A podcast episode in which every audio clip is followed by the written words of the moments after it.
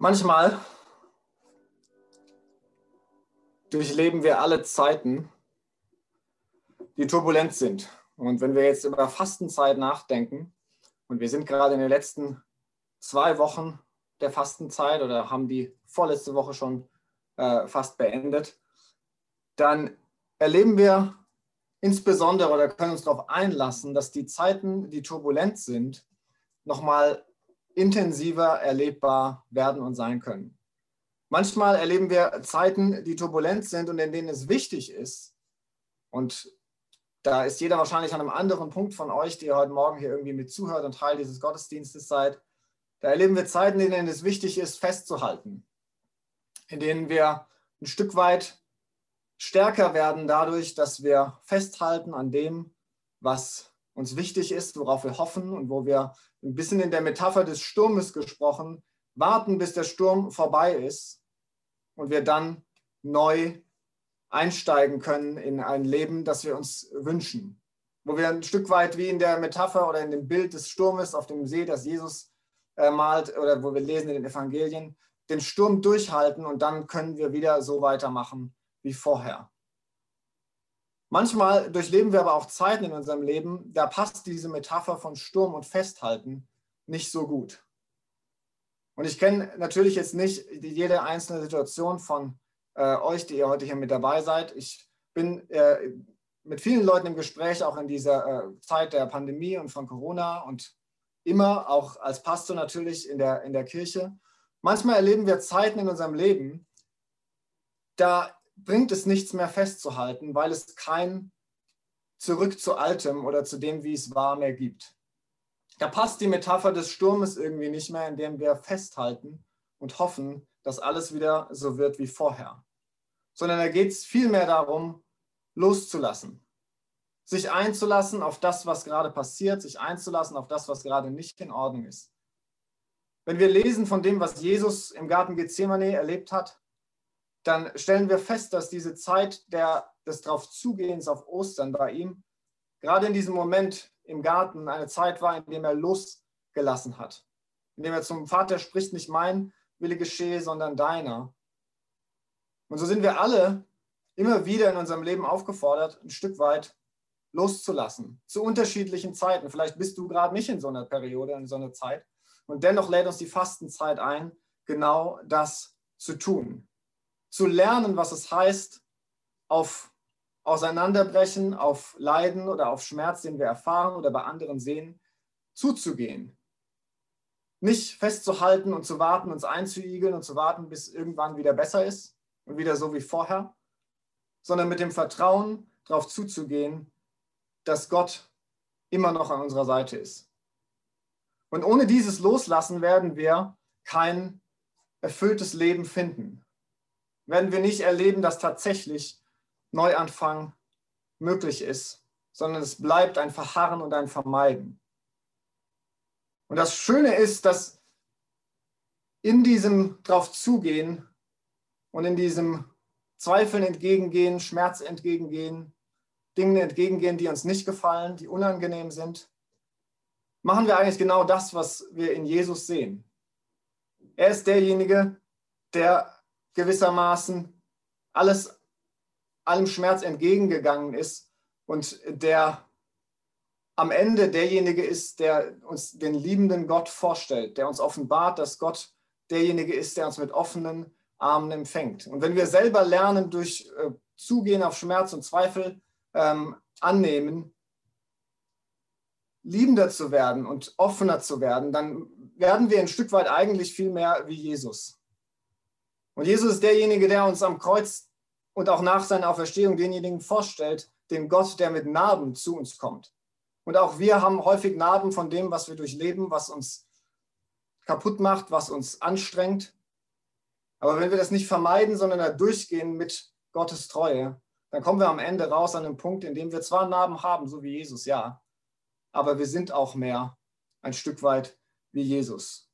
Und dieser Sonntag heute möchte ich euch einladen, diese, diese Art von Kontrolle und Klarheit aufzugeben und ein Stück weit loszulassen, das als etwas zu empfinden, das notwendig ist und das nicht irgendwie etwas ist, was wir alle irgendwie versuchen, irgendwie weit wegzuschieben, sondern bewusst in dieser Fastenzeit vor Ostern das zu akzeptieren und uns dann darauf einzulassen und zu wissen, ja, wir alle haben häufig Zweifel, wir alle gehen durch Zeiten, die nicht angenehm sind, in der wir uns nicht wohlfühlen, in denen Sachen kaputt gehen.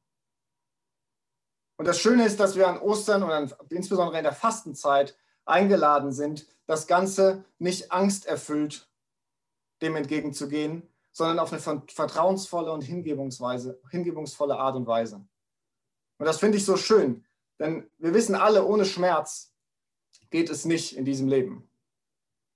Ohne Schmerz können wir nicht durch dieses Leben kommen. Aber wir können ohne Angst leben. Wir können im Vertrauen und in Hingabe an Gott ohne Angst leben, der mit uns geht.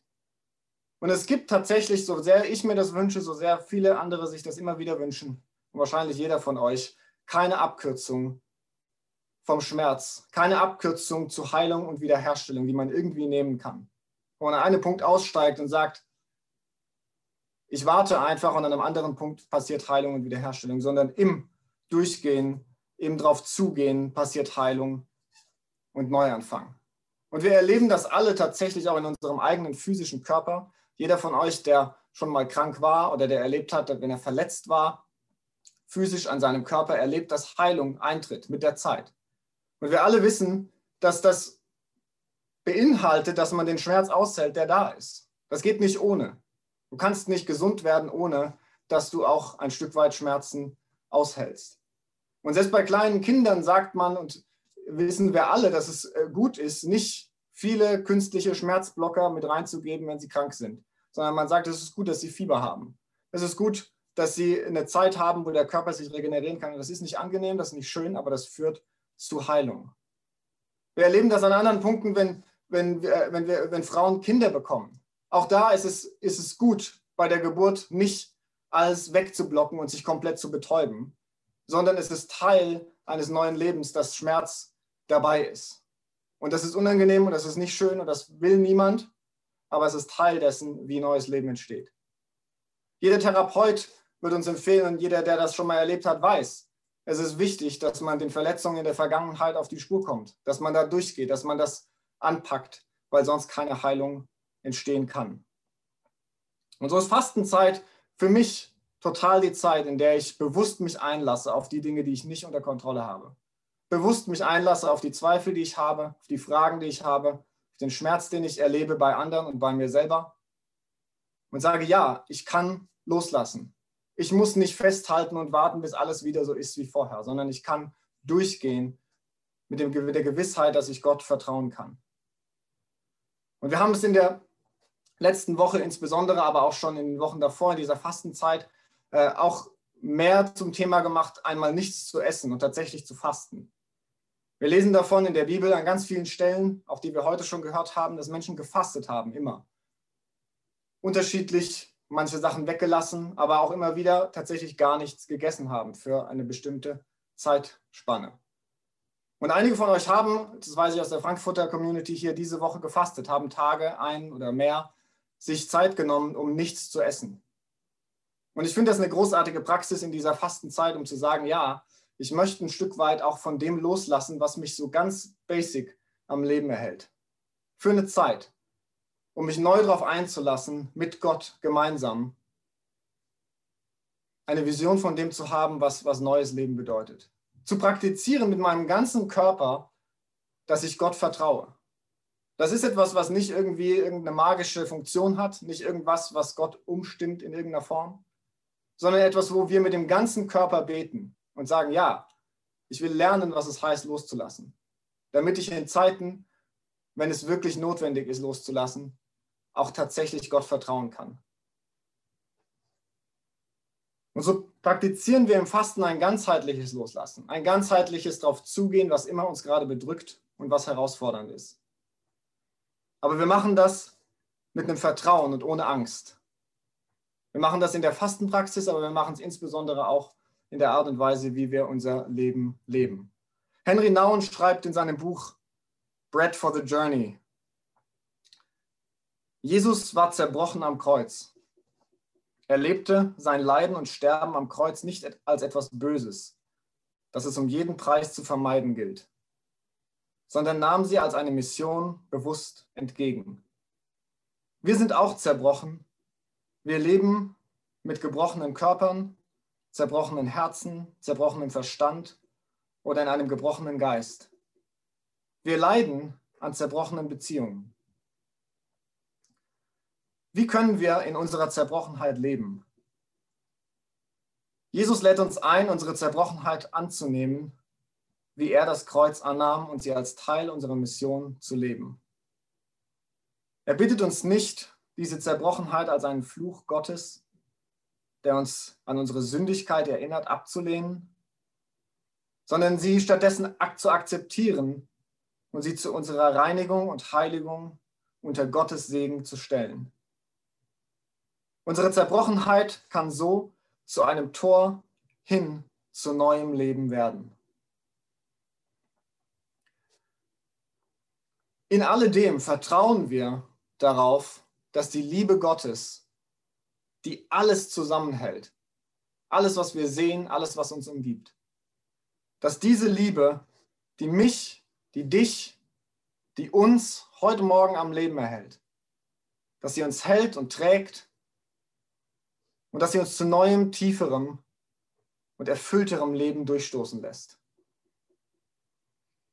Ich möchte euch einladen, ganz besonders an diesem Morgen, wo auch immer ihr steht, wo auch immer ihr gerade äh, Dinge herausfordernd findet, Dinge habt, die euch belasten, Schmerz von anderen mitbekommt und teilt, dass das nicht etwas ist für euch, wo ihr sagt, wie kann das nur, wie kann ich nur das irgendwie wegschaffen, und zurückkommen zu dem, wie es vorher war, sondern dass wir darauf zugehen und es unter Gottes Segen stellen, so wie das Henry Nauen ausdrückt. Mit dem Wissen, dass er da ist, mit dem Wissen, dass er uns liebt und dass er uns erhält, auch durch Schmerz hindurch. Dass wir es nicht ausblenden, uns einigeln, warten, festhalten mit der Hoffnung auf Vergangenes, sondern mit dem Wissen, dass in der Zukunft Gutes auf uns wartet. Ich möchte enden mit einem Psalm, den wir als Gebet hören wollen. Und zwar dem Psalm 30, die Verse 6 bis 13. Noch am Abend weinen wir, doch am Morgen kehrt wieder Jubel ein. Als es mir gut ging, war ich sorglos und dachte, niemals werde ich zu Fall kommen. Herr, du warst sehr gnädig zu mir Du gabst mir Schutz wie eine sichere Festung auf einem hohen Berg. Doch als du dich vor mir verbargst, da war ich ohne jeden Halt. In meiner Not schrie ich zu dir, Herr, rief zu dir um Hilfe. Willst du, dass mein Leben zu Ende geht und dass man mich zu Grabe trägt? Welchen Wert hätte das für dich?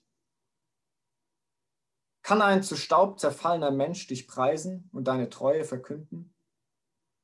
Höre mich doch, Herr, und sei mir gnädig. Herr, sei mein Helfer. Ja, du hast mein Klagelied in einen Reigentanz verwandelt. Den Trauermantel hast du mir ausgezogen und mich in ein Festgewand gekleidet. So singe ich von ganzem Herzen zu deiner Ehre. Nie werde ich schweigen. Herr mein Gott, für immer und ewig will ich dich preisen. Amen.